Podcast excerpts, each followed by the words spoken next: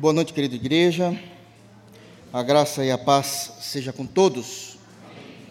Sem muitas delongas, quero pedir aos irmãos que abram a Bíblia no livro de Esdras, capítulo 6.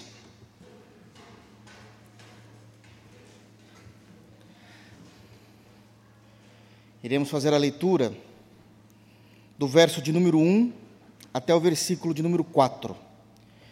Os versos 1 e 2 nós já fizemos a exposição na semana passada, mas para que dê o devido contexto, para nos adentrarmos no verso 3 e 4, iremos fazer então, essa releitura dos versos 1 e 2. Então, Esdras, capítulo 6, versos de 1 a 4. Hoje trataremos de um assunto extremamente importante para a doutrina cristã, é uma doutrina que já era claramente, notoriamente expressa no Antigo Testamento, e isso precisa ser compreendido também no Novo Testamento.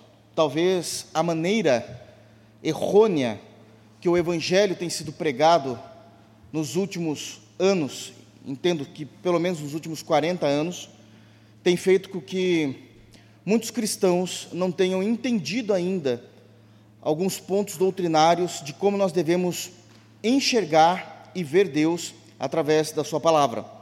Nós iremos caminhar com bastante cuidado. O, é, na semana passada, a gente fez uma exposição voltado, o texto permitia isso, então voltado para uma compreensão mais científica a respeito da pessoa de Deus, do Deus Trino, na história, a assinatura de Deus na, na história, na criação, e hoje nós iremos olhar um pouquinho mais para algumas compreensões históricas da revelação de Deus, mas de uma forma como o texto quer que seja dito. O que tem que ser seguido, o que tem que ser compreendido, de fato é o texto bíblico. Então nós iremos ser obedientes ao texto bíblico e iremos para onde o texto bíblico está nos apontando, porque foi assim que o nosso Deus, Santo Deus, puro Deus, desejou se revelar. Então nós nos submetemos às Escrituras. Amém? Então, Esdras, capítulo 6, versos de 1 a 4. Dados históricos e narrados por Esdras no período pós-cativeiro. Aliás, bem pós-cativeiro, porque os irmãos já entendem o quanto tempo demorou para que todos chegassem em Israel. Amém? Diz assim o texto bíblico: Então o rei Dário deu ordem, e uma busca se fez nos arquivos reais da Babilônia, onde se guardavam os documentos. Em Aquimetá, na fortaleza que está na província de Média, se achou um rolo. E nele estava escrito um memorial que dizia assim: O rei Ciro, no seu primeiro ano, baixou o seguinte decreto: com respeito à casa de Deus em Jerusalém, deve ela edificar-se para ser um lugar em que se ofereçam sacrifícios.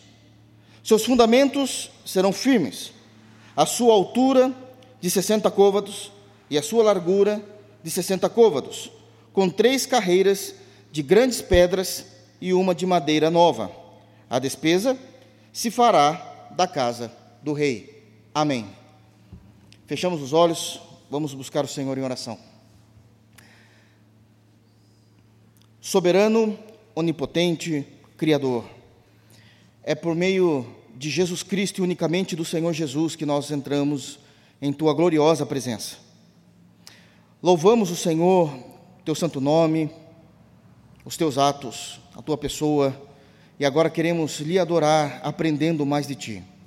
Por meio de Jesus, segundo a Sua palavra, se revele a nós. Se mostre, Senhor, nós queremos aprender temos fome e sede de Ti. Queremos Te conhecer melhor, Senhor, por meio daquilo que o Senhor, em liberdade, decidiu se revelar a nós. Mas não apenas para que nós possamos saber, mas para que possamos ser, para que possamos Te reconhecer na história. Obrigado, Senhor, por Cristo Jesus. Se não fosse por Ele, não teríamos um desfecho diferente daquilo que falaremos hoje mas por causa de Jesus Cristo estamos seguros no teu amor. É no santo nome de Jesus que nós oramos. Amém. Irmãos, só quero trazer à memória aquilo que eu já tenho falado nas pregações de Esdras que Esdras é um livro histórico. E uma das belezas que nós temos dos livros históricos é que nós podemos ler e tirar lições importantíssimas a respeito de Deus, a respeito de quem Ele é, dos seus feitos e da maneira como Ele tem trabalhado na história. Cremos nessas realidades, cremos nessas verdades de acordo e segundo as Escrituras e colocar isso em prática no nosso dia a dia. Nós sabemos que o contexto daquilo que nós temos lido, para aqueles que têm nos acompanhado, é que todo o povo já está em Jerusalém, já está em Israel como nação, Jerusalém como capital. E existe ali uma grande comoção, porque Deus tem ordenado ao seu povo para que eles reedifiquem o templo, ou seja, o templo de Salomão, quando invadido pela Babilônia, foi totalmente destruído, assim como toda a cidade. Eles são levados em cativeiro, e esse cativeiro é um juízo de Deus sobre o seu próprio povo. Eles ficam lá por 70 anos, termina-se os 70 anos, Deus levanta homens e usa Ciro, até então agora rei da Babilônia, porque conquistou Babilônia, mas ele é medo persa, para que pudesse retornar, liberar o povo para retornar para sua casa. E depois de um grande período de retorno, cerca de 92 anos, eles retornam para Jerusalém, retornam para Israel, que é aquela terra de Canaã que Deus já tinha prometido a Abraão, está tudo ligado uma coisa na outra. Eles retornam para Israel, retornam então para Jerusalém, que é a capital, e Deus tem uma ordem a eles: reedifiquem o templo. Nós sabemos que isso não agradou muito bem os governadores que já faziam parte daquela região, porque a Síria já estava extremamente grande ah, em seu império e eles entendem que aquilo não é o correto. Como é que eles estão agora estabelecendo seu templo, a sua própria religião e fazendo o que querem? Existem dois personagens, de acordo com o capítulo 5, que é Tatenai e Setar Bozenai, que estão complicando a vida do povo de Deus. E eles vão fazer questionamentos por que é que eles estão construindo o templo, e esses questionamentos se baseiam em duas perguntas principais. Quem é que deu ordem? Deus é a resposta do seu povo. E o segundo a pergunta é: quem está à frente? E é todos estão unidos para que possam reconstruir o templo. Obviamente que eu estou agora reduzindo e bem resumindo e bem essas respostas, mas a resposta mais clara está em todo o capítulo 5, principalmente do versículo de número 11 até o final, que é o versículo de número 17, e fizemos uma exposição onde toda a resposta do povo de Deus estava baseada numa teologia prática da vida deles, numa teologia em que eles criam a partir da doutrina das Escrituras. Então, eles respondem de acordo com a fé. Eles não respondem de acordo com a política da boa vizinhança, com aquilo que é politicamente correto, mas, de fato, eles expressam a fé deles em cada ponto dessa resposta. E nós já fizemos isso detalhadamente nos sermões que temos pregado no livro de Esdras. Bom, na semana passada nós iniciamos o capítulo de número 6. E aqui existe um ponto também que precisa ficar muito claro. O que é que está acontecendo no capítulo 6? É uma resposta do rei Dário à atenção que ele deu a Tatenai e a Bozenai. Tatenai e Bozenai vai dizer no versículo 17, que é o último versículo do capítulo 5, dizendo: Agora, pois, se parece bem ao rei, depois deles trazerem toda aquela carta escrita a resposta do povo de Deus, ele diz: Agora, pois, se parece bem ao rei que se busque nos arquivos reais na Babilônia se é verdade haver uma ordem do rei Ciro para edificar esta casa de Deus em Jerusalém, e sobre isso nos faça o rei saber a sua vontade. Nós sabemos que a parte final desse versículo, e sobre isso faça o rei saber a sua vontade, significa que eles estavam instigando o rei a ir contra a construção ou a reconstrução do templo. Eles queriam que o rei, de fato, tivesse uma visão contrária àquilo que o rei anterior, Ciro, tinha falado. Mas eles precisavam ver se haviam esse documento. Então, o, versículo, o capítulo de número 6 inicia exatamente com a prática do rei ouvindo Tatenai e Bozenai, dizendo: Então o rei Dário, verso 1, deu ordem e uma busca se fez nos arquivos reais da Babilônia, onde se guardavam os documentos. E nós falamos bastante, batemos na tecla, tiramos lições importantes daqui do versículo de número 1, não irei repeti-las, mas somente lembrando, onde os homens, eles tendem o tempo todo, o tempo todo, naturalmente, naturalmente, não creem na voz de Deus, não creem nos decretos de Deus. Eles querem perceber Deus através de documentos oficiais escritos por outros homens. E nós então trabalhamos muito esse contexto, o que já estava nos empurrando para compreensões científicas da existência dos decretos de Deus, da própria pessoa de Deus. E no versículo de número 2, que é onde nós ficamos a maior parte do sermão na semana passada, é dito que em Aquimetá, na fortaleza que está na província de Média, se achou um rolo. E nele estava escrito um memorial que dizia assim, e paramos aqui. E no capítulo, no versículo de número 2, nós tiramos uma outra lição importantíssima, que é que Deus deixa a sua assinatura na história, no tempo e na criação. Vocês se lembram disso? E ali trouxemos argumentos que eram coerentes com o texto bíblico, expondo o texto bíblico, onde nós conseguimos ver que Deus de fato deixou a sua assinatura na história, no tempo e na criação. Falamos muito, muito desse ponto. Agora eu quero chamar a atenção, entrando agora no sermão de hoje, quero chamar a atenção aos irmãos de que existe um ponto importante no versículo 2, que eu não falei na semana passada, querendo agora fazer uma ponte para o versículo de número 3, onde nós percebemos claramente que a ordem do rei Dário era que se buscasse em toda a Babilônia esses documentos. Se buscasse em toda a Babilônia esses documentos. Esses documentos não foram achados em Babilônia. O versículo de número 2 diz que foi em Aquimetá, uma parte menor de uma província da Média. Ou seja, é a parte bem norte da Síria, que é onde estão os médios, os médios persas em sua união. Aquilo em que o rei, de fato, assírio, já tinha decretado, o rei Ciro, aquilo parece que tinha sido meio que escondido, deixado de lado, porque já não era importante para a história. E esse é um ponto terrível que o ser humano enfrenta na sua história. Nós gostamos de deixar notório aquilo que nos convém e gostamos de afastar, de ocultar aquilo que não nos convém. Foi exatamente esse o ponto do que o império assírio estava realizando, estava fazendo. E por que eles faziam isso? Porque o império assírio estava notoriamente, evidentemente, prestem muita atenção, em ascendência. Em ascendência. Um documento oficial desse iria de alguma forma manchar a pseuda, mas até então real, hoje sabemos que era uma pseudo, mas até então na história, nesse ponto do texto do, do capítulo 6, a real compreensão de vitórias invictas, invictas dos assírios. Eles não tinham perdido uma única guerra sequer. Eles não tinham fracassado em nenhuma invasão. Mas de repente, parece que existe uma mancha na história, na história deles. E essa mancha não foi provocada por um exército maior do que deles.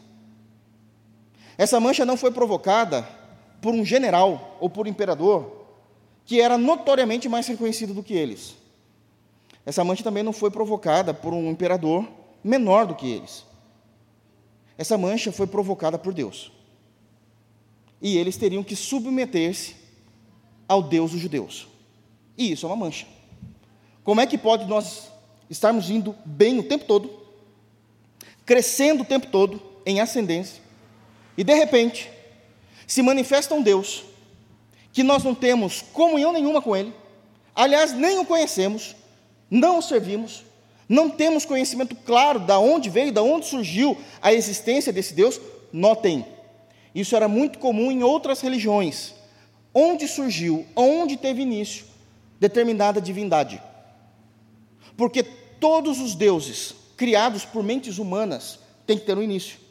Basta você observar os deuses que estão no Olimpo, de acordo com a mitologia grega. Todos eles tiveram um início. Todos eles são frutos de um casamento, seja um casamento errático ou não, são frutos de um casamento. Mas o Deus dos judeus, ele é bem estranho aos olhos dos pagãos, porque ele não tem início e não tem fim. É difícil mensurar uma pessoa assim. Mas surgiu essa pessoa.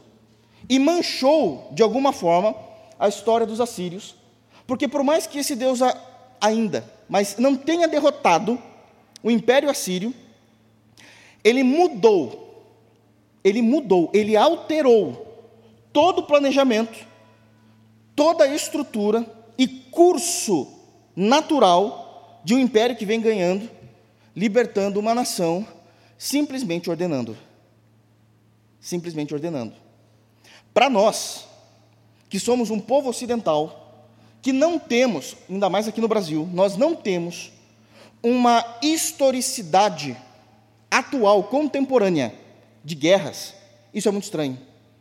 Nós não conseguimos muito bem entender como é vegetório isso para um exército. Mas para os assírios, arrogantes, para quem se lembra das pregações que nós fizemos no livro de Oséias, é extremamente perceptível a arrogância deles a ponto de eles estarem sendo usados por Deus para punir o seu próprio povo. E eles foram mais pesados em suas mãos, vocês se lembram disso? A ponto de, de Deus dizer: Eu pedi para vocês agirem contra o meu povo num limite, vocês foram a mais, por isso julgarei vocês. Porque eles não tinham misericórdia. Eu já disse que o costume dos assírios, quando iriam matar um público, um povo, uma nação em que eles invadiam, uma das mortes que eles mais gostavam era derrubar um homem, após esse homem estar derrubado, quebrava-se a mandíbula daquele homem já no chão, enfiar, o soldado enfiava a mão na boca daquele homem, enrolava na língua e puxava até arrancar, porque eles gostavam de barbárie. Eles gostavam de barbárie. Isso era a marca dos assírios. E de repente, uma divindade surge e muda totalmente o conceito e os planos. E nós vimos que isso está marcado em registros da assinatura de Deus na história, como já falamos, mas agora eu quero ler com vocês o versículo de número 3 e já vamos ver o versículo de número 4, que vai fazer o maior sentido para a exposição de hoje. Olha o que é dito então no versículo 3, quando é encontrado em Aquimetá, na província da Média, esse rolo, esse documento que estava escrito e assinado, no caso aqui selado, né, pelo anel do, do rei, do, do imperador, do rei Ciro. E é dito o seguinte nesse rolo, no verso 3: O que eles encontraram? O rei Ciro, no seu primeiro ano, baixou o seguinte decreto: com respeito à casa de Deus, em Jerusalém, deve ela edificar-se para ser um lugar em que se ofereçam sacrifícios até aqui. Com respeito à casa de Deus, em Jerusalém, deve ela edificar-se para ser um lugar em que se ofereçam sacrifícios. E aqui eu já quero destacar uma primeira verdade que nós encontramos nesse texto. Esse texto nos mostra muitas coisas. Eu poderia seguir de acordo com o texto e com o contexto dito aqui, eu poderia levantar aqui uma verdade em que nada pode impedir os propósitos de Deus. Porque aqui está sendo confirmado isso. E poderíamos trabalhar em cima dessa verdade, dessa lição, de que nada pode impedir os propósitos de Deus. Mas, no capítulo passado, no capítulo 5, eu já falei sobre isso. E acredito que os irmãos já guardaram bem isso no coração. Temos vários textos de que nada poderia impedir. Citamos Isaías 46, 10, dizendo que é Deus que vai chamar do Oriente ao Ocidente, vai inclusive ordenar qual é o voo de uma ave. Nós já falamos também de Jó 42, onde Jó confessa que nenhum dos planos de Deus podem ser frustrados. Poderíamos ir por esse caminho, mas eu já falei sobre isso. Também existe uma outra lição notória aqui, nós não vamos seguir ela, mas eu já falei dela, onde o texto também permite nós olharmos e entender que o texto, de forma declaratória, porque isso é um documento oficial, o texto está trabalhando de que Deus, ele não apenas cumpre os seus propósitos, mas Deus, ele revela o seu querer. Nós já falamos disso também.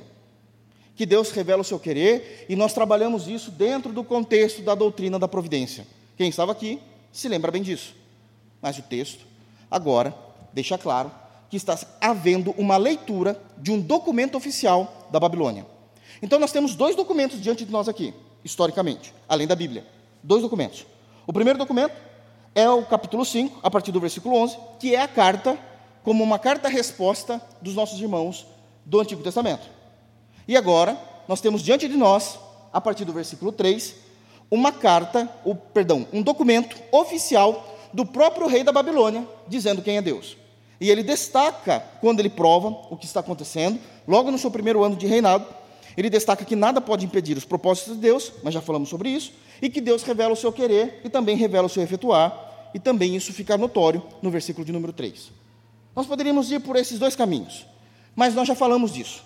Então eu quero te trazer, com a graça de Deus hoje, uma terceira compreensão bíblica e escriturística que nós temos aqui no texto, no versículo 3. Então ela vai ser a nossa primeira, de fato, a nossa primeira lição, nossa primeira verdade dessa noite.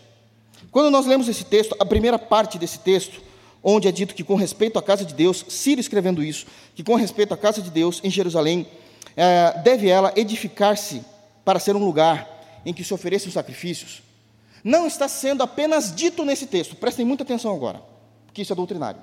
Não está sendo apenas dito que Deus cumpre seus propósitos, nada pode impedir, e não está sendo dito apenas que Deus ele revela o seu querer.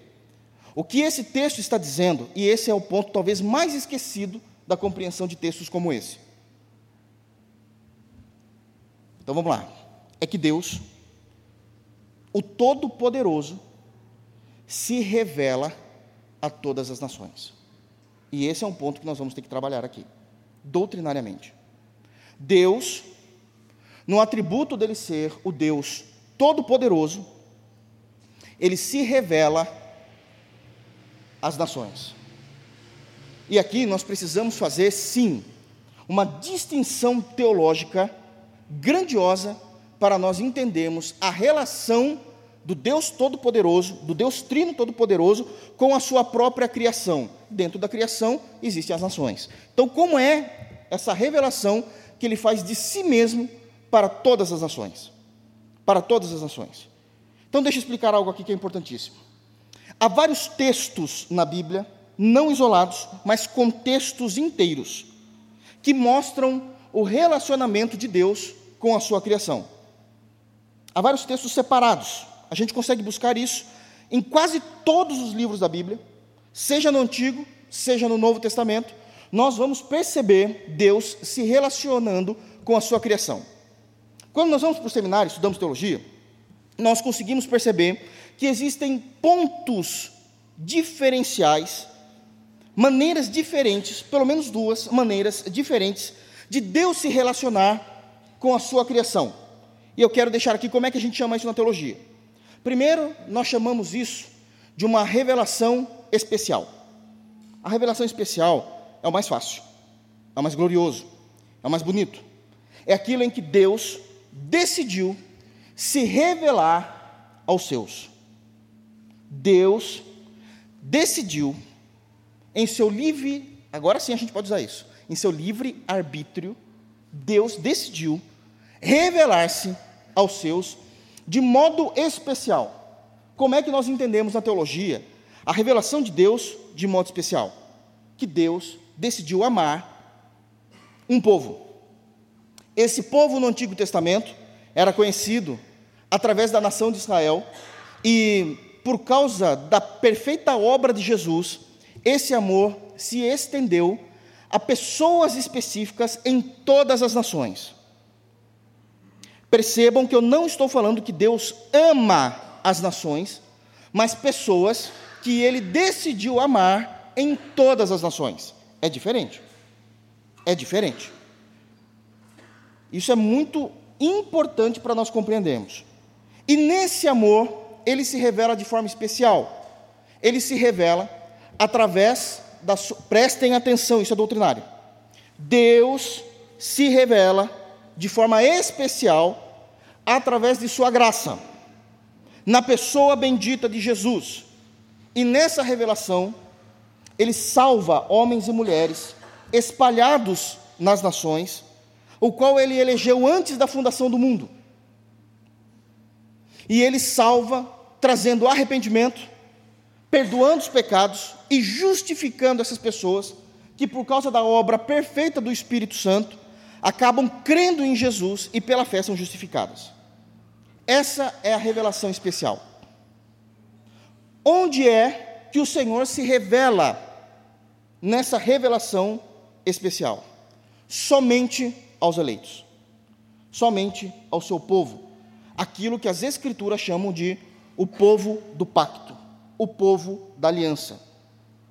Todos a quem o Senhor se revela de forma especial em que Deus se revela em, prestem atenção agora, amor. Isso é doutrina. Deus se revela em amor, porque Deus decidiu amar pessoas que não eram dignas do seu amor, mas Ele soberanamente passa a amar, e como resultado desse amor, Ele salva essas pessoas, trazendo essas pessoas ao arrependimento, ao conhecimento amoroso, ao conhecimento de quem Ele é, numa relação pessoal com Ele, por meio unicamente, exclusivamente de Jesus Cristo. De Jesus Cristo. Essa é a revelação especial e é a parte boa. E acaba por aí. Quem é que é feliz com essa revelação? Os salvos. Os salvos. Aqueles que, num determinado dia de suas vidas, o Evangelho chegou até eles e eles foram agora compelidos pelo poder massivo e poderoso do Evangelho a se prostrarem diante dos Reis dos Reis e Senhor dos Senhores. E a partir daí existe uma nova vida para esses que se convertem a Jesus. Mas existe uma outra revelação. Existe uma revelação que na teologia nós chamamos de revelação geral. Geral. Essa revelação é Deus se revelando não através das Escrituras. Não é através das Escrituras. As Escrituras são para crentes. As Escrituras é para o povo de Deus. Deus se revela de maneira geral através da criação e da história. Agora prestem atenção aqui. A maneira como Deus se revela na criação e na história. É uma revelação que faz com que todos os homens, não é mais um grupo específico, todos os homens, e quando eu falo de homens, eu me refiro à humanidade, toda a humanidade, em todos os lugares, em todas as eras, não importa se isso vai acontecer, ou perdão, se aconteceu no passado, se acontece no presente, ou acontecerá no futuro. Deus ele se revela dizendo: Eu existo e eu sou o Todo-Poderoso. Mas Deus não é um Deus de amor a essas pessoas. Deus não é um Deus que perdoa pecados a essas pessoas que somente recebem a revelação geral da parte de Deus. Dentro dessa revelação geral, nós temos esse texto. O versículo, especificamente o versos 3 e 4. Nós temos esse texto. E dentro da história de vermos Deus, realmente homens desesperados tentando provar Deus através de seus próprios documentos, como, como vemos no versículo 1, ou então negando-se de enxergar a assinatura de Deus na criação no tempo da história, do verso 2, que são questões extra-bíblicas, nós vamos perceber que a estes, Deus sempre se revela como o Deus Todo-Poderoso às nações.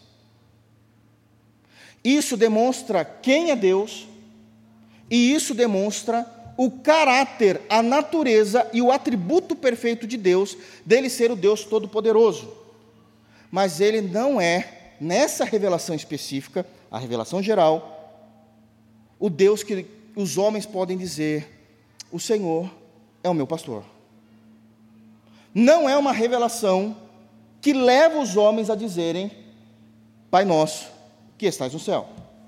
Não é uma revelação que leva os homens a dizerem que se submetem ao senhorio de Jesus, porque foram perdoados os seus pecados e levados à graça da salvação. Não é, longe disso. Então a revelação especial salva o homem, mostra a Deus como Pai, mostra o Senhor Jesus como aquele advogado que labuta diante do Pai mediante a sua obra perfeita na cruz. Desperta em nós uma fé que, segundo Pedro, e cremos nisso, preciosíssima em Jesus, do qual nós somos salvos, porque passamos a crer por, por obra bendita do Espírito Santo. Mas a revelação geral só mostra Deus se manifestando como Deus Todo-Poderoso, mas não como Deus Salvador. E isso é somente na revelação especial nas Escrituras nas Escrituras. Estou montando aqui a teologia para os irmãos entenderem o texto bíblico diante de nós. A grande questão é, pastor, se na revelação especial o Senhor se revela como Pai, como Salvador, como aquele que perdoa os pecados. E em sua manifestação, ele de fato perdoa os nossos pecados, traz arrependimento ao nosso coração e nos coloca de joelhos diante daquele que morreu e ressuscitou, Jesus Cristo, nosso Senhor, Senhor e Deus. Como é o relacionamento desse mesmo Deus na sua revelação geral, do qual ele não salva?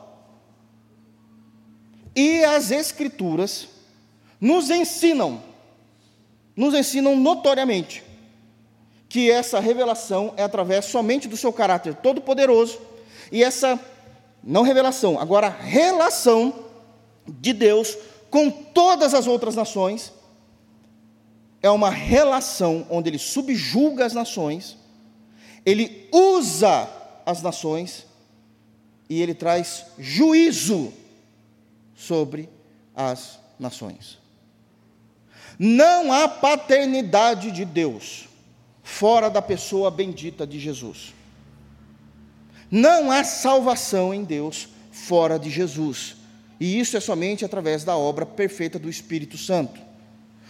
Todas as demais nações que se relacionam com Deus, que é por fora da pessoa de Jesus, só sobra o juízo de Deus, o querer de Deus e a maneira como Deus os usa para a sua própria glória. E é exatamente isso que esse texto também nos permite entender: que não apenas Deus, ele cumpre os seus propósitos, que não apenas Deus revela qual é o seu querer, mas que Deus se revela como Deus Todo-Poderoso a todas as nações, e aqui entendo nações, a todas as outras pessoas que não estão sujeitas a Jesus Cristo. É dessa forma.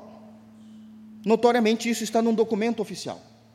O que eu quero dizer para vocês, irmãos, é que o tempo todo, na história da raça humana, sempre fora do pacto que Deus fez no Antigo Testamento e agora confirmado no Novo Testamento na pessoa de Jesus, Deus se relacionou com os homens, impondo o seu desejo e trazendo juízo sobre eles.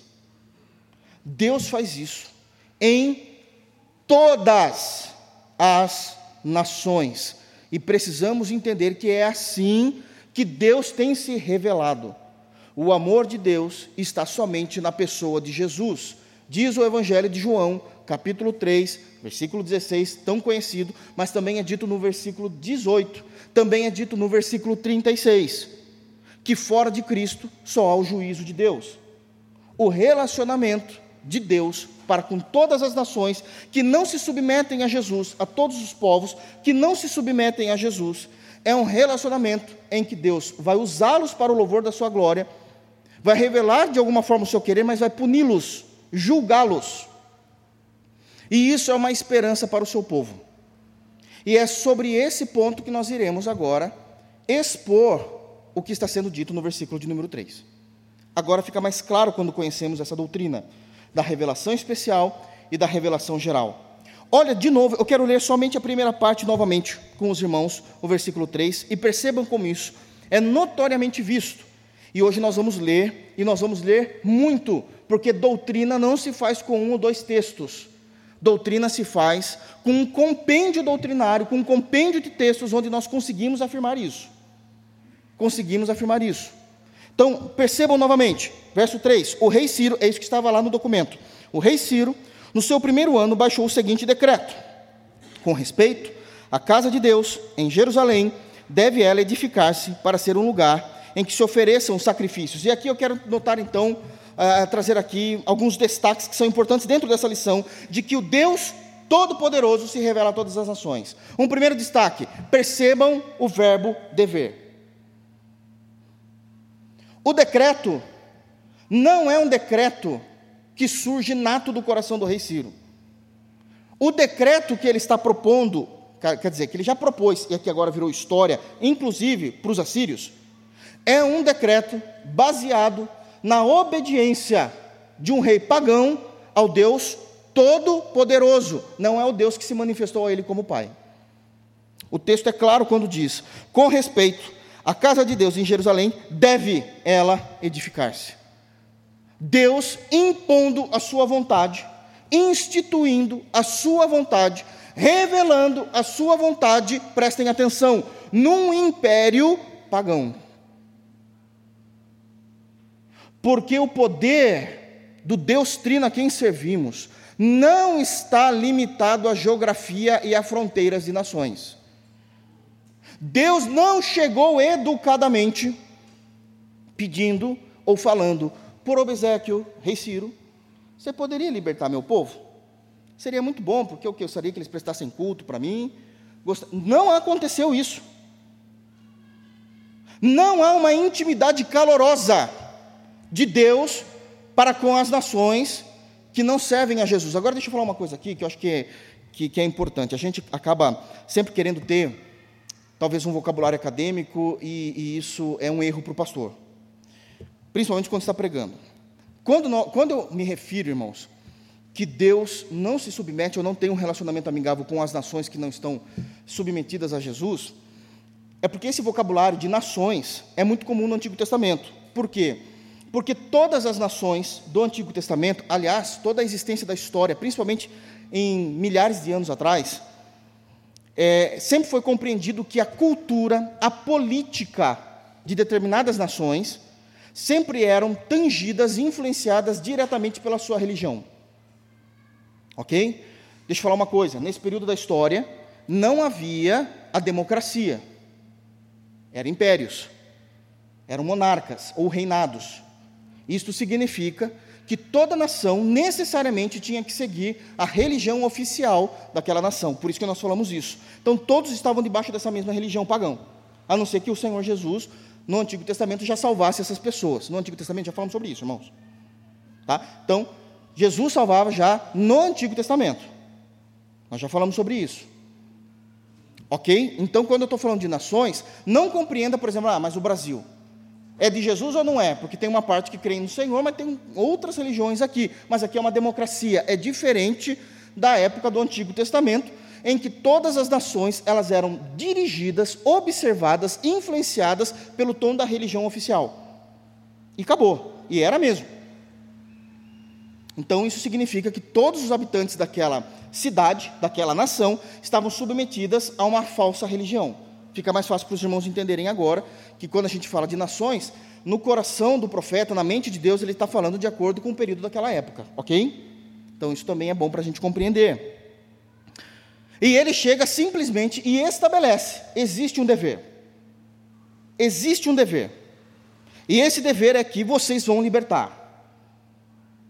Esse relacionamento está mostrando que Deus se apresentou a Ciro como o Deus Todo-Poderoso, não como o Deus Pai, não como o Deus Salvador que enviaria o Messias para salvar aquele povo, mas um Deus que está usando a Síria para o louvor da sua glória, é um Deus que está usando toda a nação da Síria, toda a nação da Síria, mostrando e revelando o seu querer, esse é o meu querer, você vai libertar, vocês vão ser livres, e ainda o versículo 4 diz: e todas as despesas porque tem uma despesa, um custo para libertar todo esse povo e voltar para Israel. Todas as despesas serão ainda por conta da Síria, usando, de alguma forma, a Síria para o louvor da sua glória, para realizar a sua vontade, e ele ali está o tempo todo se mostrando como Deus Todo-Poderoso. Não há conversa, você só me obedece.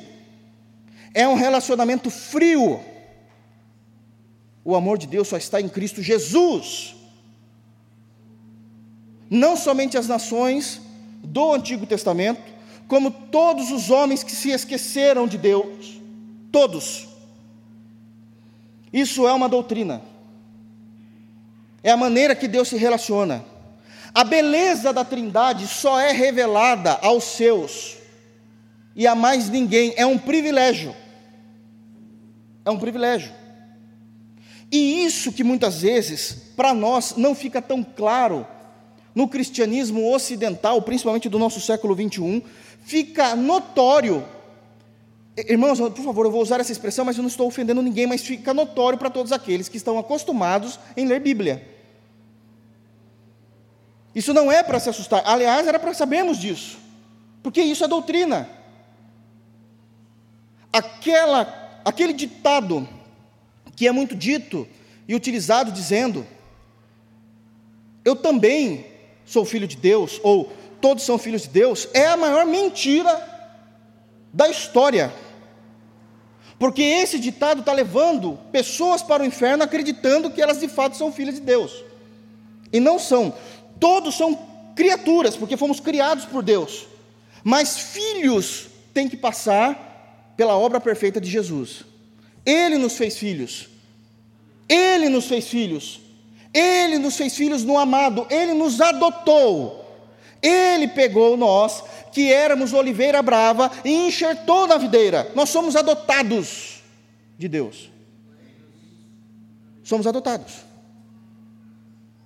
Então, todo o relacionamento de Deus com as nações que não estão debaixo, no caso do Antigo Testamento, da sua lei, ou não estão debaixo, no caso do Novo Testamento, do senhorio de Jesus, tem um tratamento seco, um tratamento frio e de juízo da parte de Deus.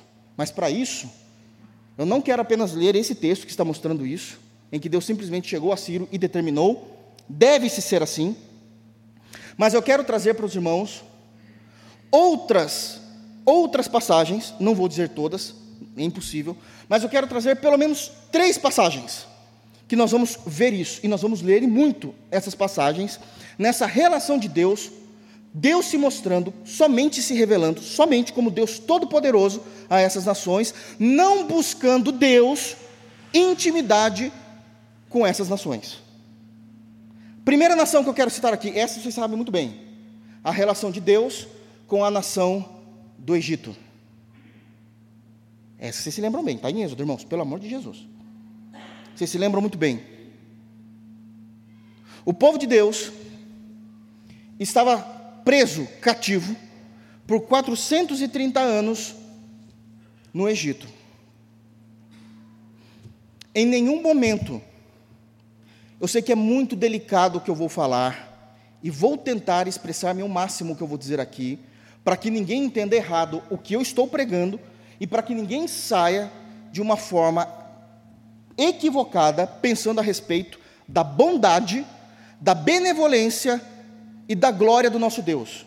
Mas nesses 430 anos, nós não temos no Egito judeus pregando aos egípcios. Deus é bom, Deus é glorioso. O fato dos egípcios não terem recebido a lei de Deus deles não terem ouvido a lei de Deus, não faz de Deus um Deus ruim, faz de Deus um Deus santo que separou o seu povo, que manteve o seu povo e que decidiu amar o seu povo. O problema é que a gente quer igualizar todo mundo. Não é isso que as Escrituras dizem. Equalizar todo mundo não dá. O fato de Deus ter amado Israel, Amós, capítulo 3, versículo 2, de todos os povos da terra, somente a ti eu conheci esse conhecer de intimidade. Somente a você. Você acha que Deus não conhece as outras nações, irmãos? Onisciente, ok? Ele conhece. Mas a palavra conhecer é conhecer com intimidade, conhecer com amor de todos os povos da terra. Somente a ti eu conheci. O fato de Deus ter amado somente o povo de Israel naquele primeiro momento da história da redenção, isso já demonstra que Deus é um Deus de amor. Ele não se esqueceu de todos, porque todos mereciam ser esquecidos, inclusive Israel inclusive Israel. Mas ele decidiu amar, e a partir dessa nação que soberanamente ele escolheu, ele começou agora a mostrar a obra perfeita da redenção. E eu queria então que os irmãos abrissem, eu não vou ler tudo, óbvio, mas em Êxodo, capítulo 7, e nós vamos ver essa relação, e vamos tentar entender um pouco essa relação de Deus com o Egito. Eu preciso expor isso, porque está mostrando a relação de Deus com os assírios no capítulo 6.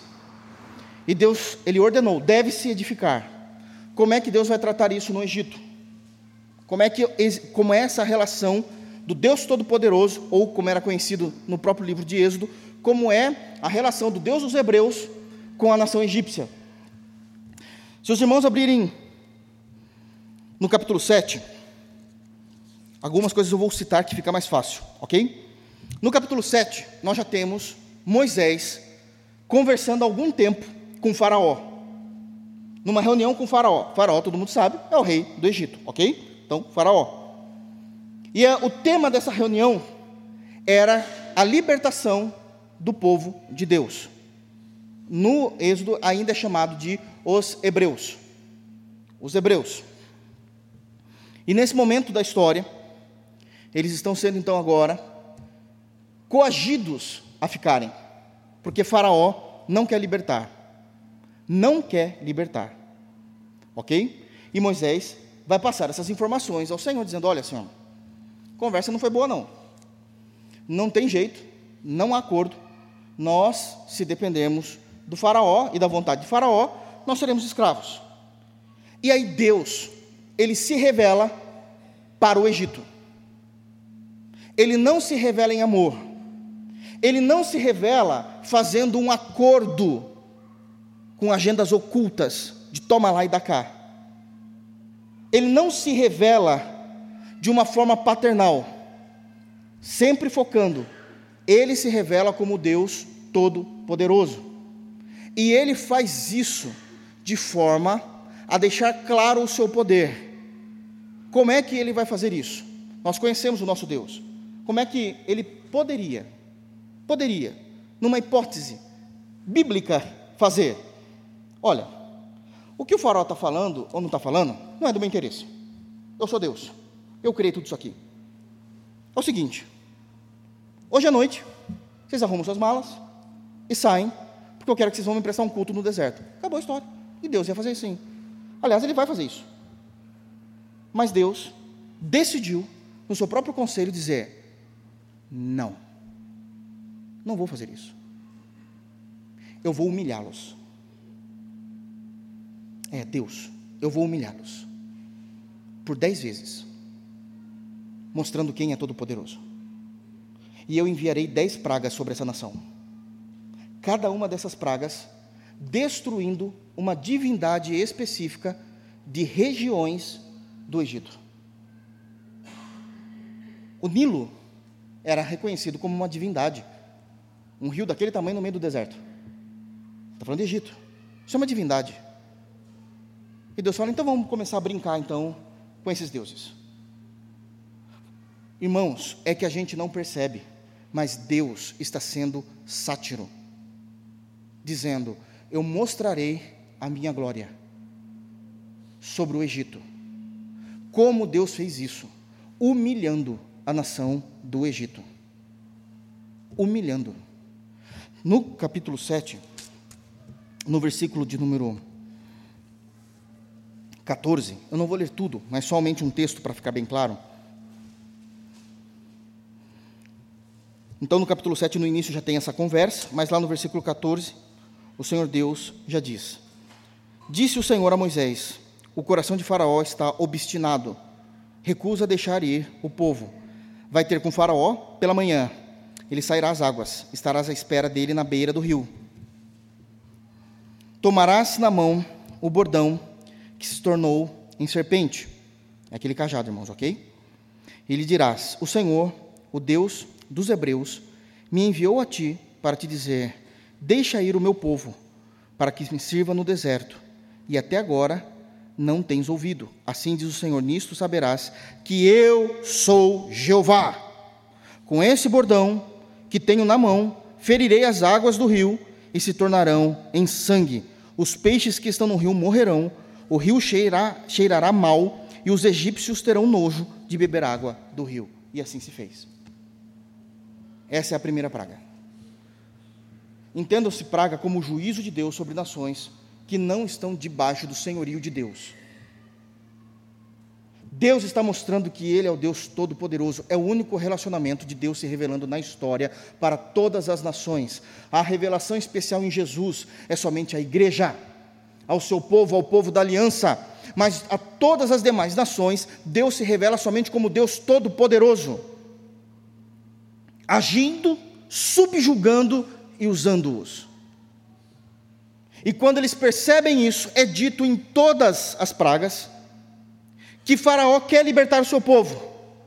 O próprio Deus vai lá, endurece o coração de Faraó e ele se arrepende e diz: Não vamos libertar mais.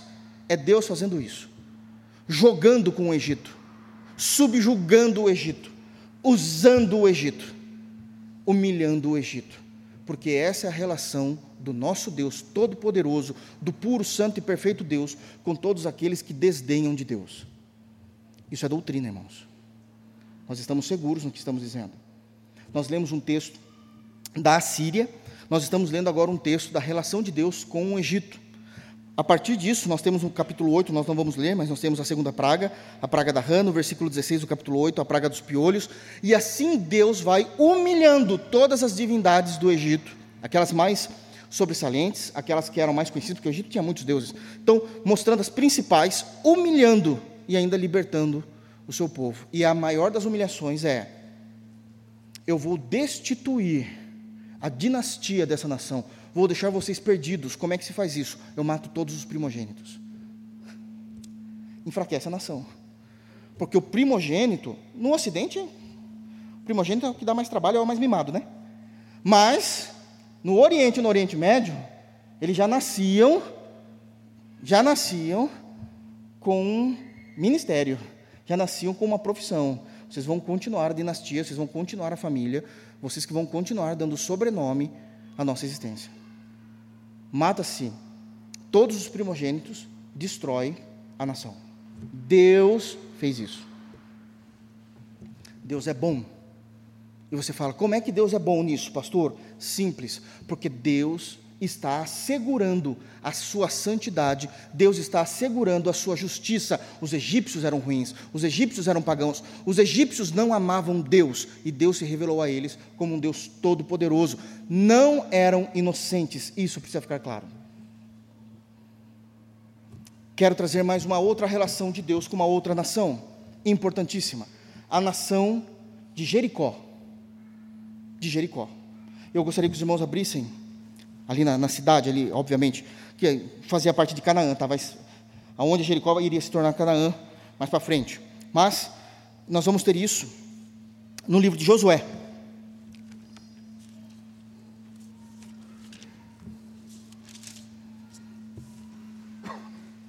Josué, capítulo 6. Deixa eu trazer aqui para os irmãos rapidamente o cenário.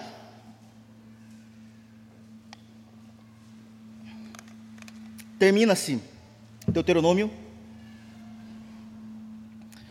Ser pastor é difícil, que é tanta coisa para falar, e a gente quer falar e sabe que a gente tem que se manter no texto, porque é algo glorioso. Mas eu vou tentar aqui. Termina-se Deuteronômio, o livro de Deuteronômio. Em Deuteronômio, nós temos a morte de Moisés. Moisés é o representante da lei. A lei não leva ninguém para o céu. Moisés não entra em Canaã. Canaã é a terra prometida. Deus levanta Josué. Josué no hebraico é o mesmo nome de Jesus no grego. Deus é a salvação, representando a graça. A graça leva o povo para a terra prometida. Josué então lidera o povo. Josué capítulo 1. Amém, irmão? Vocês estão me olhando? Tá? Josué lidera o povo. Ele entra na terra prometida, porque somente em Jesus nós temos descanso de uma terra celestial, de uma pátria celestial. Esse mover de Deus na história é uma tipologia da aliança da graça, da aliança que nós temos no Novo Testamento. Ok? Eu ia deixar para o final da, da, da, exposição de Mateus, mas vai demorar, então deixa eu já adiantar. Vocês vão esquecer? Ó, desafiei os irmãos agora. Mas os irmãos vão se lembrar. Se a gente pegar o evangelho específico, específico de Mateus, e sabemos que o evangelho de Mateus foi escrito para os para os para os judeus. Nós vamos perceber similaridades na estrutura da narrativa de Mateus com toda a lei, porque ele está escrevendo para os judeus.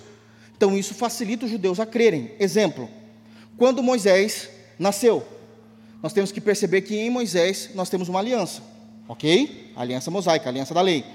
Quando Moisés nasceu, qual foi a atitude de Faraó? Mata todas as crianças. Quando Jesus nasceu, qual a atitude de Herodes? Mata todas as crianças. Percebe a similaridade?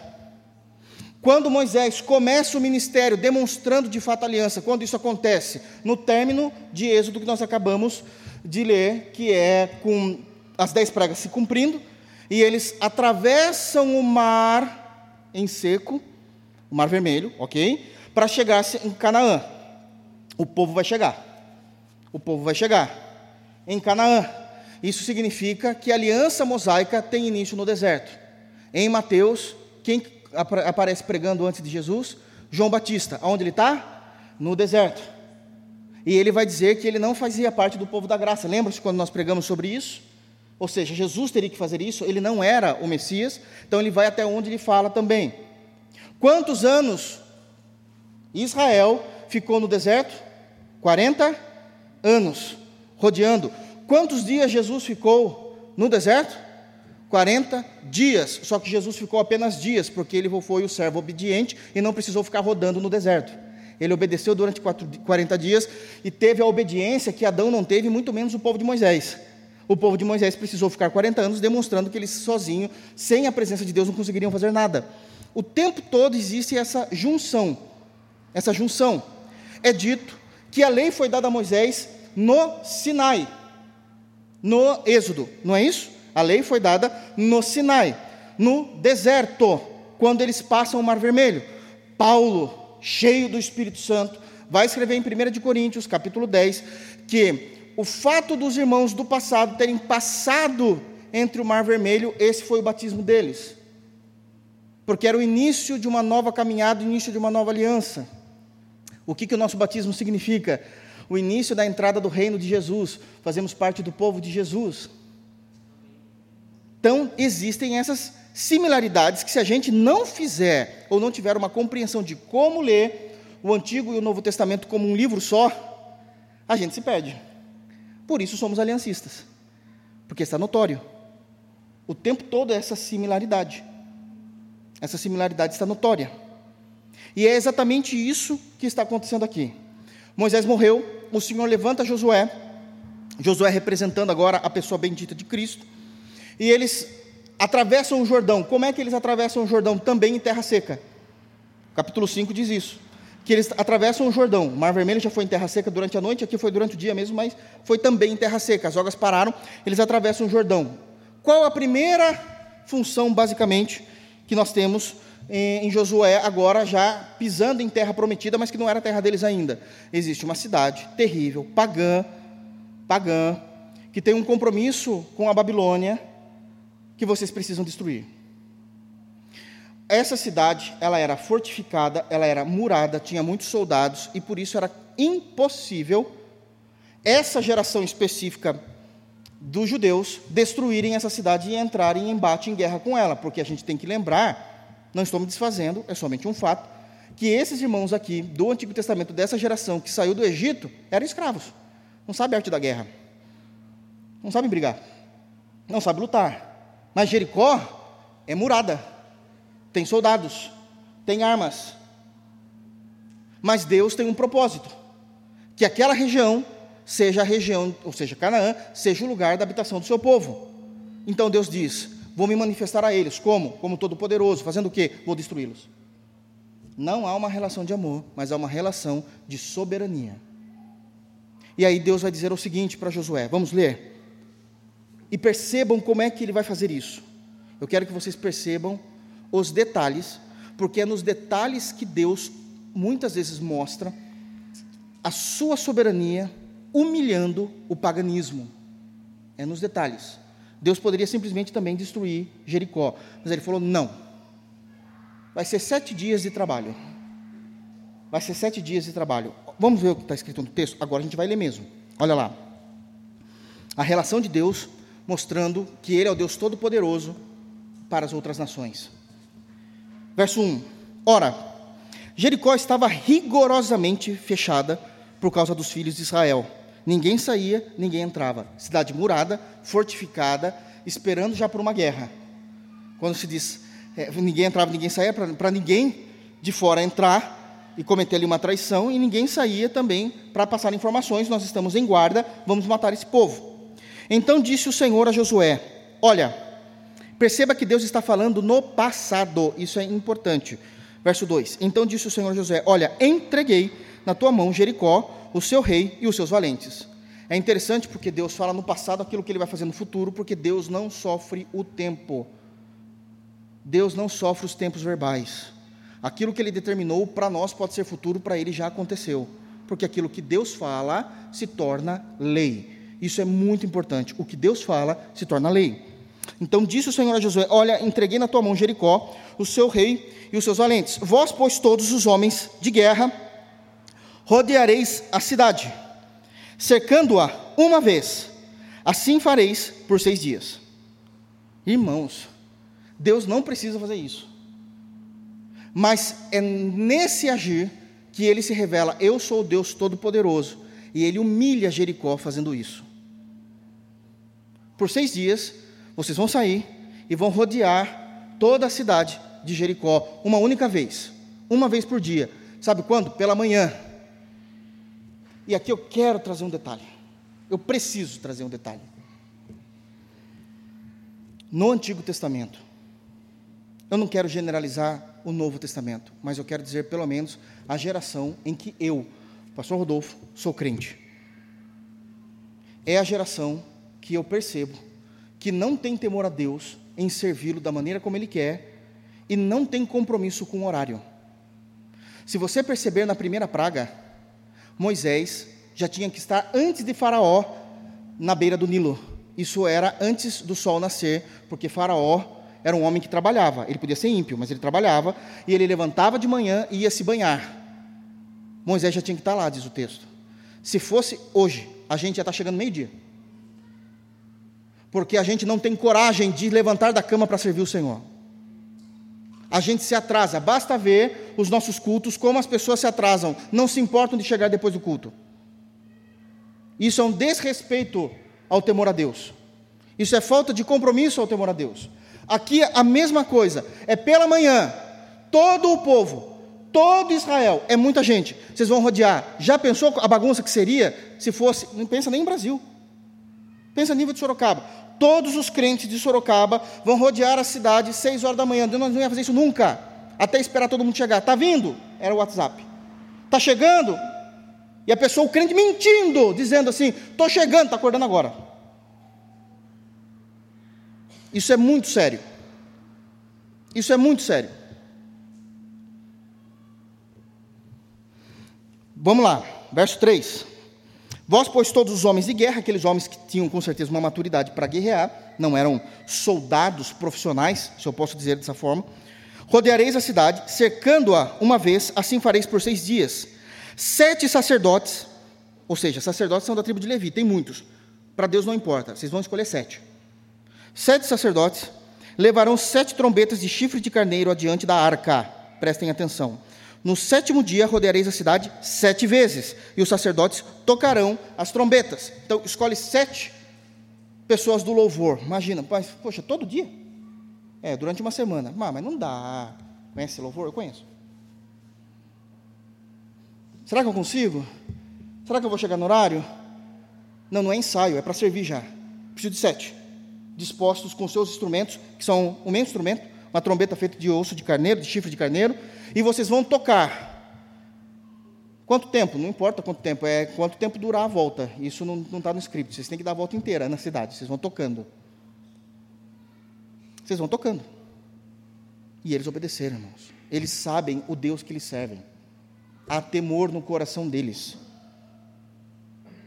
E é a, a disposição é maravilhosa. A gente já fala disso. Então vamos lá. Cinco. E será que tocando-se longamente porque é muito tempo, dá mais de uma hora tocando, muito mais, né? Está rodeando a cidade.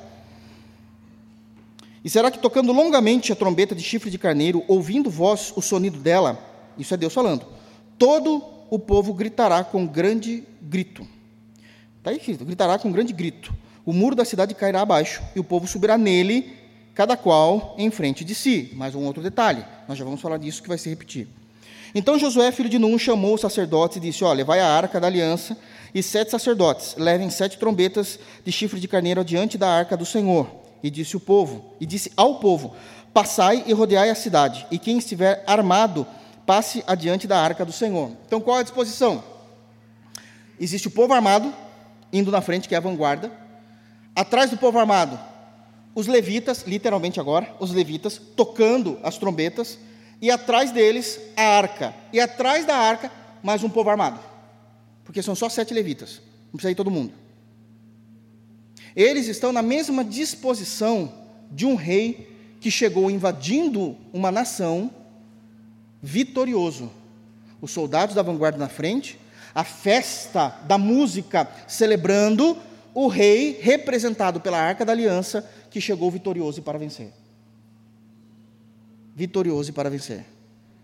Deus já chega, me perdoe a expressão, na panca, se mostrando eu sou Deus todo-poderoso. O meu relacionamento com vocês é esse.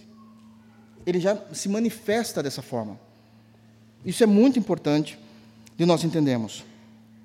Sete. E disse ao povo, nós já falamos, né? Passai e rodear a cidade, quem estiver armado, passe adiante da arca do Senhor.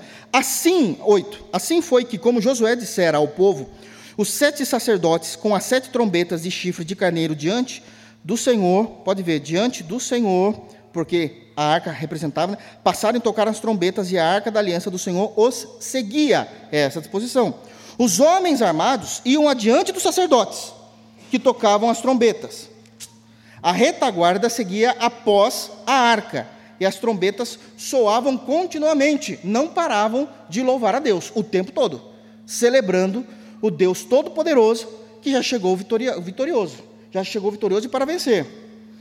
Porém, 10: Ao povo ordenara Josué, dizendo: Não gritareis, nem fareis ouvir a vossa voz, nem sairá palavra alguma, da, nem sairá, nem sairá nem sairá palavra alguma de vossa boca. Culto não se conversa, cultua.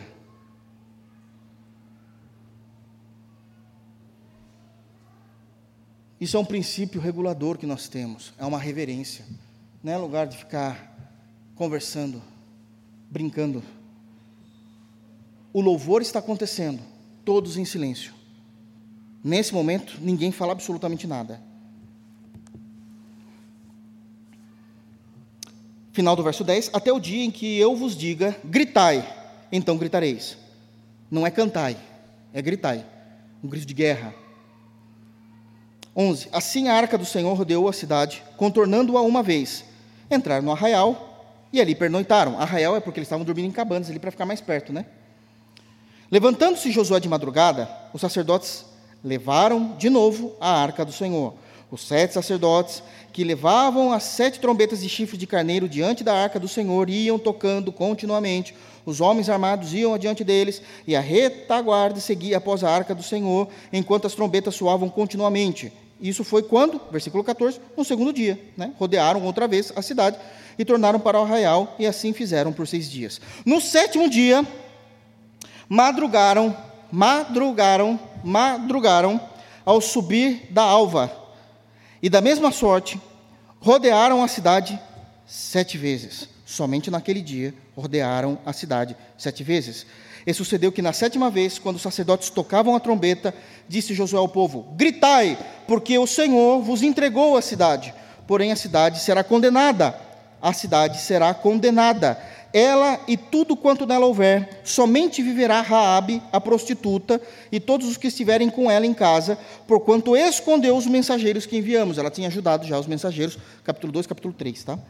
Que enviamos. Tão somente guardai-vos das coisas condenadas, para que, tendo-as vós condenados, prestem atenção, versículo 18. Tão somente, o que, é que vocês vão fazer? Tão somente guardai-vos das coisas condenadas. Em outras palavras, vocês não vão pegar nada da cidade. Não haverá espólios. Essa é a ordem. Vocês não vão pegar nada, não haverá espólios. Para que, tendo as vós condenado, não as tomeis, e assim torneis malditos, maldito o arraial de Israel e os confundais. Porém, toda prata e ouro e utensílios de bronze e de ferro são consagrados ao Senhor. Tudo que é de valor virá para o Senhor no templo no tabernáculo, né, ainda no caso. Irão para o seu tesouro. 20. Gritou, pois, o povo, e os sacerdotes tocaram as trombetas. Tendo ouvido o povo sonindo a trombeta e levantando grande grito, ruíram as muralhas, e o povo subiu à cidade, cada qual em frente de si, e a tomaram. Tudo quanto na cidade havia destruíram totalmente a fio de espada, tanto homens como mulheres, tanto como meninos, crianças, como velhos, também bois, ovelhas e jumentos. Se era para fazer isso, numa lógica, ué, Senhor, destrói na primeira, não precisa ficar andando. Eu mesmo, imagina. Sete dias, é o último dia, sete vezes, Senhor. E Deus fala: É. Por quê? Porque eu estou me revelando a um povo que não crê em mim, que eu sou Deus Todo-Poderoso, os humilhando. Os seis primeiros dias, eles estão me ouvindo quem eu sou. E no sétimo dia, eu agi, mostrando, não apenas ouvindo, mas mostrando de fato que eu sou Deus Todo-Poderoso. O que Deus fez? Derrubou toda a muralha de tal maneira que enquanto Israel fazia um círculo em volta da cidade, quando se cai a muralha, cada um entra na muralha que caiu de frente dele. Isso significa que não tem para onde você olhar, Deus é dono de tudo. Não tem para onde você escapar, Deus está em todos os lugares. Não tem barreiras que fiquem de pé, Deus destrói todas as coisas. Ele é o Deus Todo-Poderoso. Não há império, não há governo, não há política, não há grandes corporações, não há multinacional. Se Deus quiser fazer algo, Ele faz, da maneira dele. Deus se revelando como Deus Todo-Poderoso às nações. Já falamos dos assírios, falamos do Egito, e agora falamos de Jericó. Quero falar mais um para que nós possamos terminar.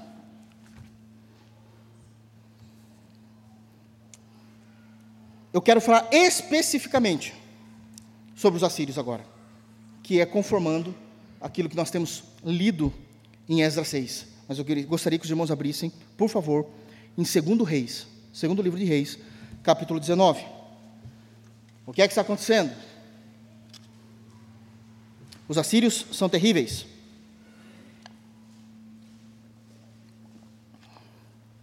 Existe um rei. O rei da Síria, nesse período de segundo reis, é o rei Senaqueribe. E pensa num rei zombador, que não tem o um mínimo de temor ao Deus dos judeus, ao Deus de Israel. Ele zomba e se acha mais forte do que o próprio Deus. E Deus vai se revelar a ele como Deus Todo-Poderoso de uma forma que Deus nunca se revelou a nenhuma outra nação. Foi essa vez na história. Deus fez uma carnificina na Síria, não usando nenhum ser humano, usando os céus. Prestem atenção.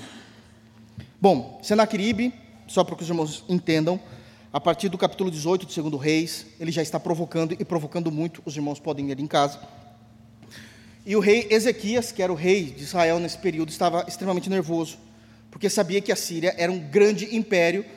Quem são os judeus perto da Síria? Nada mais do que um grão de areia. A Síria era muito grande, irmãos.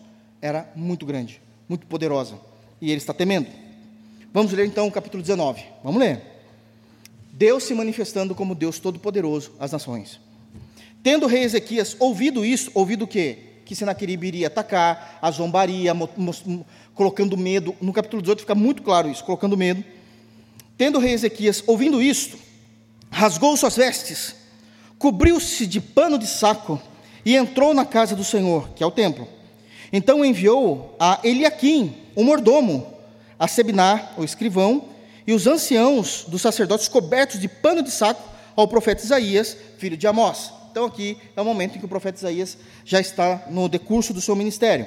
Então, eles foram buscar a palavra de Deus através de Isaías, que era o profeta, os quais lhe disseram: Assim diz Ezequias: Este dia é dia de angústia, de disciplina e de opróbrio, vergonha, porque filhos são chegados à hora de nascer e não há força para dá-los à luz. Olha a comparação que ele faz. É como aquela mãe que já chegou no momento de realmente dar à luz à sua criança e ela não tem força para empurrar a sua criança para fora. Irmãos, nesse período não tinha hospital, não tinha cesárea, não tinha parto programado. Não, para com isso. A gente está falando do momento da mulher sofrendo, o máximo que tinha eram as parteiras daquele tempo. Quem tem que fazer a força é a própria mãe. E a mãe não tem força. Se ela não tiver força, a criança morre e ela também. O, o rei Ezequiel está dizendo a mesma coisa. Nós não temos força, chegou o momento da guerra, a gente não sabe o que fazer, a gente vai perder. É essa a comparação, ok? Então ele diz isso para Isaías e ainda continua no verso 4: Porventura, o Senhor teu Deus terá ouvido todas as palavras de Rabsaque, que é o mandado do rei Senaqueribe, tá? Ele é da Síria. A quem o rei da Síria, seu senhor, enviou para afrontar o Deus vivo e repreenderá as palavras que ouviu. Ergue, pois, orações pelos que ainda subsistem. Foram, pois, os servos do rei Ezequias ter com Isaías. Deus falou com Isaías. Verso 6. E Isaías lhe disse: Dizei isto ao vosso Senhor. Assim diz Jeová: Não temas por causa das palavras que ouvistes, com as quais os servos do rei da Síria blasfemaram de mim. 7, versículo da providência. Olha, a, a, a doutrina da providência. Eis que meterei nele um espírito, e ele, ao ouvir certo rumor, voltará para sua terra, e nela eu o farei cair morto à espada. Deus mesmo faria isso, nesse primeiro momento. Eu vou colocar uma situação que não está acontecendo, que está acontecendo nesse exato momento. Alguém vai avisar ele. Ele vai precisar abandonar o campo de batalha para voltar para a Síria. Quando ele chegar na Síria, eu me resolvo com ele. Deus falando isso. Verso 8. Voltou, pois, Rabsaque e encontrou o rei da Síria, pelejando contra Líbina, porque ouvira que o rei já se havia retirado de Lax, para vocês verem, já tinha vencido Lax, estava agora destruindo Líbina e o próximo já era Israel. O rei ouviu a respeito de Tiraca, rei da Etiópia. Deus mandou alguém da África. Da África. A gente está falando de Oriente Médio. Deus mandou o império, o reinado, a monarquia da África atormentar Senaqueribe. Irmãos, essa luta, essa guerra está na história, não é invenção. Você, você vê isso na história. Isso é comprovado. Deus fez isso, ele está dizendo. Deus está fazendo isso. Então o rei ouviu, verso 9: o rei ouviu a respeito de Tiraca, rei da Etiópia, e se dizia: Eis saiu para guerrear contra ti. Assim, tornou a enviar mensageiros a Ezequias, dizendo: Senaqueribe sabe que vai ser invadida a Síria pelo rei da Etiópia. Ele manda mensageiros para o rei de Israel. Olha a briga, né? Tudo, gente boa, né? Tudo boníssima, né? Tudo gente boa.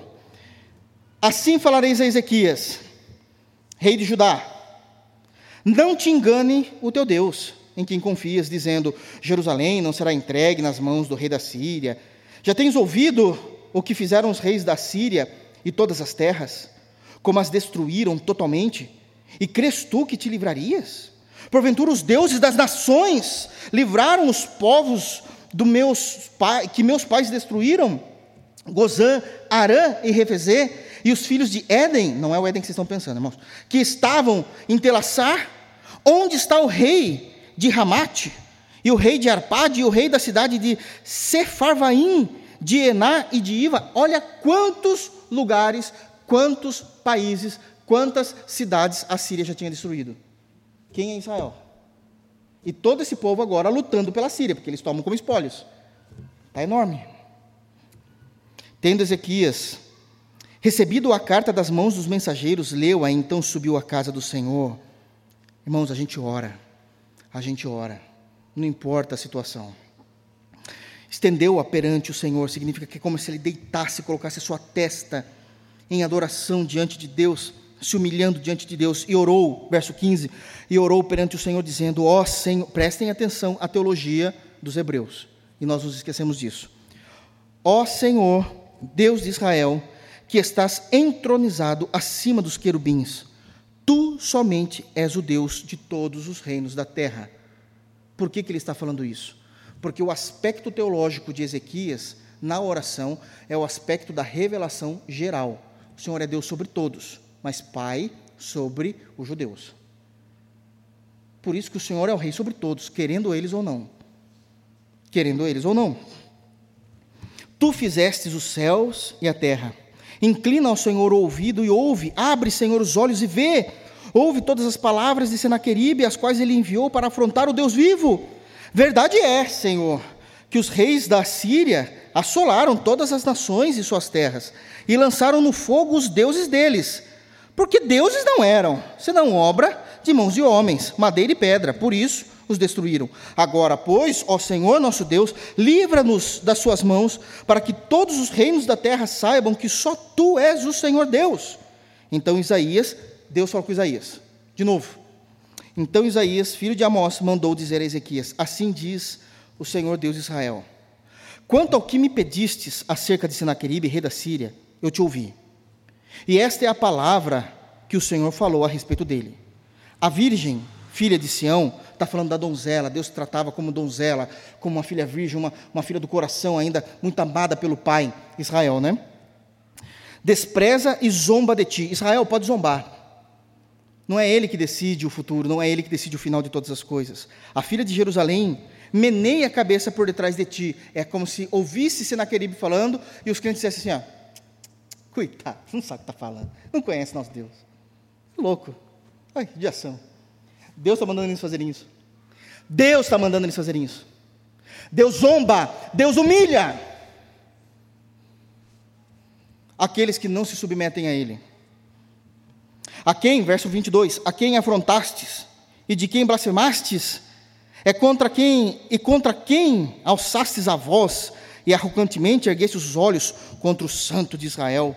Por meio dos teus mensageiros afrontastes o Senhor, dissestes, eles tinham orgulho dos seus feitos, né? Com a multidão dos meus carros subi ao cimo dos montes, ao mais interior do Líbano.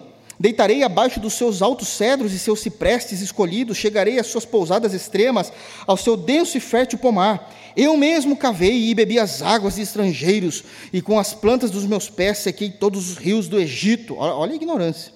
Acaso não ouvistes que já há muito de, de, é, dispus eu estas coisas? É Deus falando agora. Em um único versículo, nós temos o que Esdras está falando. Temos a doutrina da soberania, a doutrina do decreto, a doutrina da providência. Prestem atenção no versículo 25, Deus respondendo: Acaso não ouvistes que já há muito dispus eu estas coisas? O que, que ele está dizendo? Toda a força de vocês, Assíria, fui eu que dei para vocês, porque eu estava te usando. Deus decretou que iria usá-los na sua soberania e Deus decretou a sua providência na maneira como ele fazia isso. Está no versículo 25. Já desde os dias remotos o tinha planejado, agora, porém, as faço executar. E eu quis que tu reduzi, reduzisses a montões de ruínas as cidades fortificadas. Foi Deus o tempo todo fazendo isso, usando a Síria. Usando a Síria. Por isso, os seus moradores de, debilitados, andaram cheios de temor e envergonhados, tornaram-se como a erva do campo. Ele está falando no passado algo que ele vai fazer. Tornaram-se como a erva do campo verde e o capim dos telhados e o cereal queimado antes de amadurecer. Mas eu conheço o teu assentar. Deus agora começa a falar e a humilhar. Eu conheço o teu assentar o teu sair e o teu entrar e o teu furor contra mim, por causa do teu furor contra mim e porque a tua arrogância subiu até os meus ouvidos, eis que porei o meu anzol no teu nariz e o meu freio na sua boca. Isso era o que se fazia com os escravos. Você é meu escravo. Quem vocês pensam que são, Assíria? Fui eu que decretei a sua história. Fui eu que usei vocês para destruir todas as outras nações. E agora você será destruída para que o meu povo tenha forças. Deus se revela como Deus todo-poderoso. Deus não se revelou como um Deus, nesse momento, que quis salvar. Palavra dura, mas está tá na Bíblia. Não brigue comigo. Está no texto. Está no texto. Olha só. E te farei voltar pelo caminho de onde viestes. 29. Isso te será por sinal. Este ano ainda Deus quer ter um pouco de misericórdia. Ó. Este ano se comerá o que espontaneamente nascer. Eu não vou deixar vocês plantarem. Vocês vão comer o que sobrar, o que nascer. Isso é um perigo. Como é que você sustenta uma nação sem plantar nada? É uma briga. As pessoas vão passar fome. Só que ainda tem que guardar, ele vai dizer aqui, ó. E no segundo ano, o que daí proceder. O que nascer espontaneamente vocês comem, mas guarde um pouquinho. Porque no segundo ano, vocês só vão comer das sementes que vocês tiraram do que nasceu espontaneamente do primeiro ano. Deus decretando, Deus providenciando.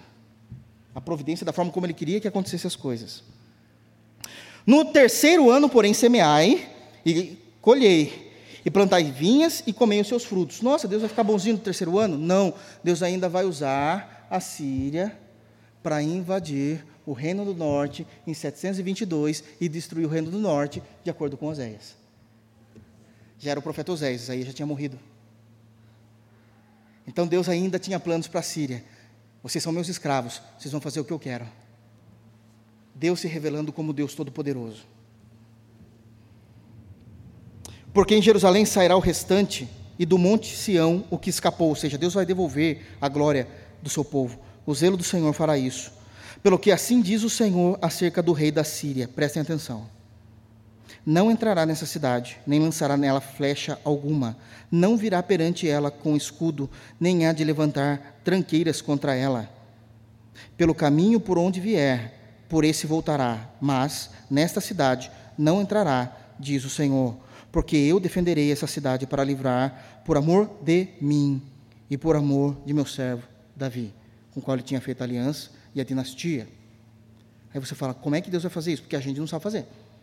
Será que a gente vai rodear a Síria? Não dá, porque a Síria já está vindo, não está na cidade dela. Se a gente for para o deserto, eles nos pegam. Não tem o que fazer. Deus fala: tem, não tem vocês, eu tenho. Tá, o que, que o senhor vai fazer? 35. Então, naquela mesma noite, saiu o anjo do Senhor, Cristo, e feriu no arraial dos assírios 185 mil homens. E quando se levantaram os restantes pela manhã, eis que todos esses eram cadáveres. Retirou-se, pois, Senaqueribe, rei da Síria, e se foi. Voltou e ficou em Nínive, que é a capital da Síria. Sucedeu que, estando ele a adorar, com certeza estava buscando a ajuda dos deuses deles lá na, no paganismo dele, adorar na casa de Sinsroque, seu deus, Adrameleque e Sarezer, seus filhos, o mataram à espada e fugiram para a terra de Ararat. E Esarhadon, seu filho, reinou em seu lugar. Quando ele estiver na Síria, eu me acerto com ele. Quando ele voltou para a Síria, ele morreu. Deus se provando a todas as nações. Deus se revela ao povo do pacto como Deus de amor, como Deus de graça, o Deus de perdão, que levou sobre ele todos os nossos pecados e nos amou, imputando sobre nós a sua justiça. Mas esse mesmo Deus, fora do pacto, em uma única noite, matou 185 mil homens, mostrando quem ele era em poder e grande glória. O Cristo que nós conhecemos é o Cristo de dores, é o Cristo que andou, que sentou com pobres e pecadores, que pregou o evangelho do reino, dizendo: arrependa-se, pois é chegado o reino dos céus. O Cristo que amou um pecador chamado João, fez de João o seu apóstolo. João que queria resolver tudo na base da ira. Boanerges era seu apelido, filho do trovão, queria que Deus trouxesse juízo sobre todo mundo, se achava melhor do que todos. Jesus o amou a ponto de colocar a cabeça de João em seu peito, como uma criança dizer: Eu te amo, eu sou o teu Deus. Esse mesmo Jesus, eu gostaria que os irmãos abrissem novamente em Josué. Capítulo 6, né?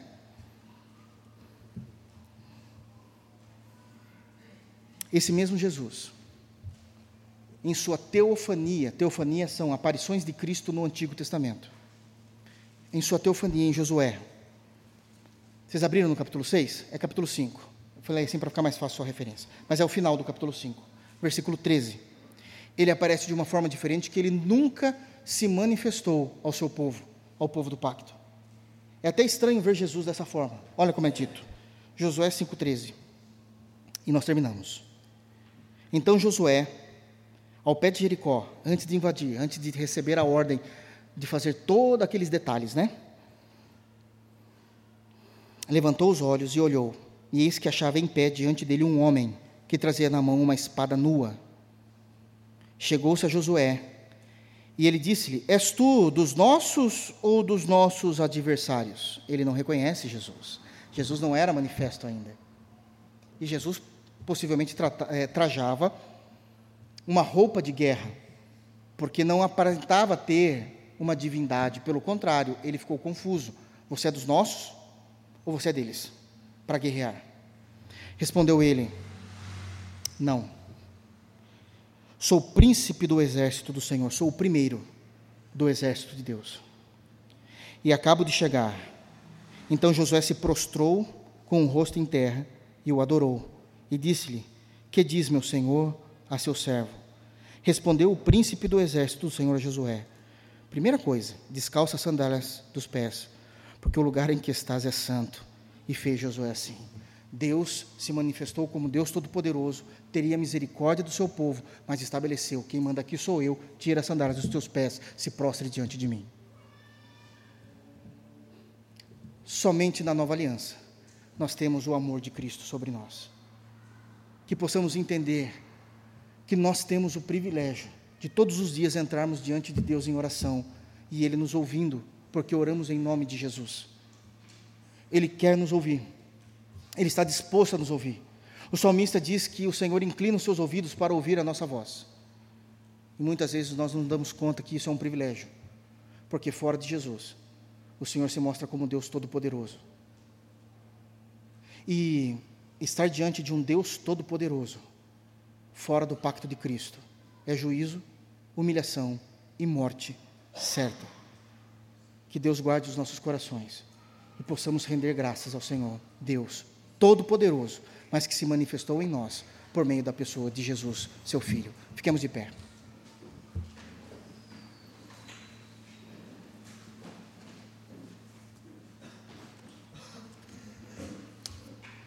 Feche os teus olhos, vamos orar e irmos embora para nossa casa. Pai, obrigado pela Sua palavra, Deus. Obrigado por ter nos feito nascer do Espírito e nos adotado por meio de Cristo. Obrigado por encher o nosso coração de alegria com a Tua palavra e de consolo em saber que, pela Sua graça, nós somos do Senhor estamos guardados pela sua graça e misericórdia. Leva-nos em paz para a nossa casa, livra-nos do mal, livra-nos de cair em tentação e pecar contra o Senhor e contra a sua santidade, Pai. Santifica-nos pela tua graça. Nós oramos a ti, em nome do Senhor Jesus. Amém. Que a graça do Senhor Jesus, o amor de Deus, a comunhão do Espírito Santo esteja com todos nós hoje para sempre. Amém. Amém. Vou na graça e na paz, irmãos.